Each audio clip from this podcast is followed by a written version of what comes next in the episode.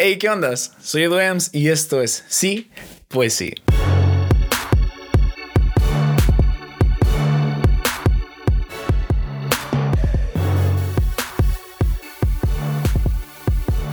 Hace unos días atrás venía con este pensamiento de grabar algo sobre un cierto tema en específico y como ustedes ya pudieron ver en el título, pues es sobre la disciplina.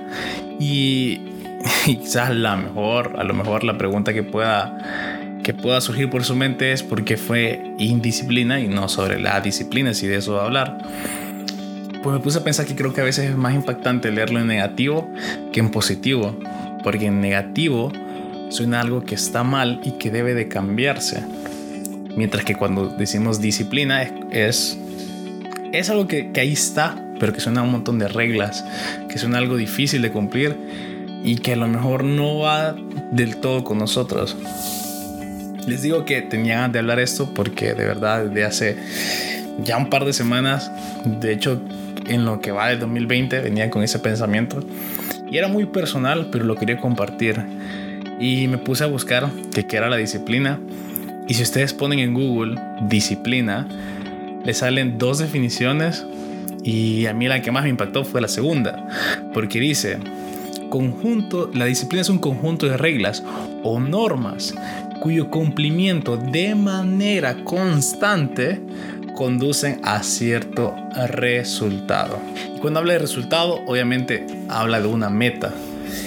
Ahora, me puse a pensar qué, qué me connota o, o, qué me recuerda la palabra disciplina y, y para mí me hace referencia mucho a, a, todo este ambiente militar, a los soldados, coroneles, a, a sargentos, que son personas que yo puedo decir son muy, muy disciplinadas.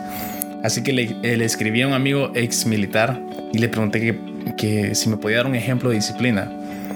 Y me dijo algo que, que yo jamás vi venir y quiero abrir comillas porque me dijo, lo más importante es la convicción, porque así es como cumplís tus metas o tus responsabilidades sin supervisión. Y ese es el nivel más alto de disciplina.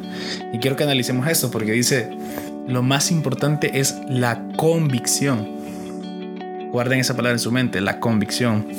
Porque así es como cumplen, cumples las metas sin una supervisión, sin alguien que te esté diciendo, ya hiciste esto, ya lograste esto, ya fuiste allá, ya leíste esto, lo que sea, lo cumplís porque tenés esa convicción.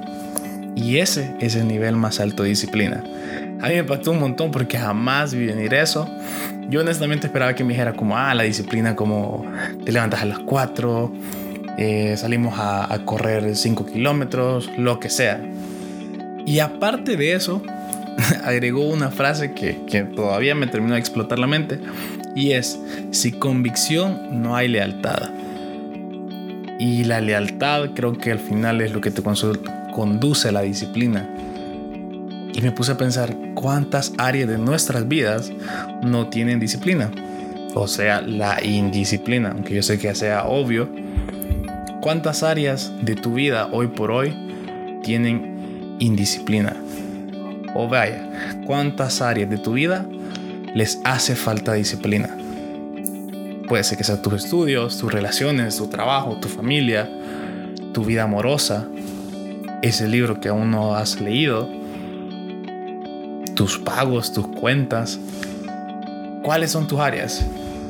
Y el propósito de este capítulo, capítulo, de este episodio, que al final es, es como un episodio monólogo, es hacerlos reflexionar, porque a mí me impactó un montón y, que me quedó muy guardado para este 2020 y es ¿qué, qué, qué de mi vida tengo que aprender a ser más disciplinado.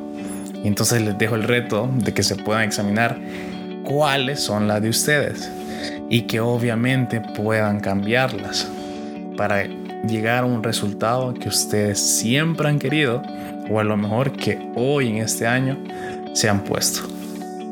Por último, les quiero dejar mi frase que, creo que logré eh, pensar o llegar a aterrizar ahí.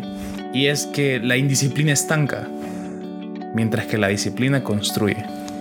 Construye todo aquello que podamos desear. No sé el tiempo, no sé cuánto puede tomar, pero sí sé que poco a poco se puede llegar a ese gran resultado. Crecer duele y no es nada fatalista, solo es real. Y eso quiero que, pase este año. Los quiero dejar con ese pensamiento de que la disciplina los puede llevar muy, muy lejos.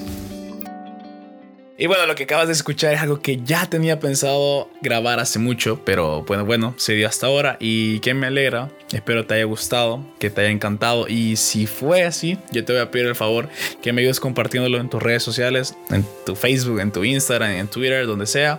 Y, que puedas mencionar así pues sí, arroba así pues sí, en caso que sea en Instagram. Y si no pues eh, si es en Twitter me puedes etiquetar como arroba edum y ahí te va a aparecer. Y ya.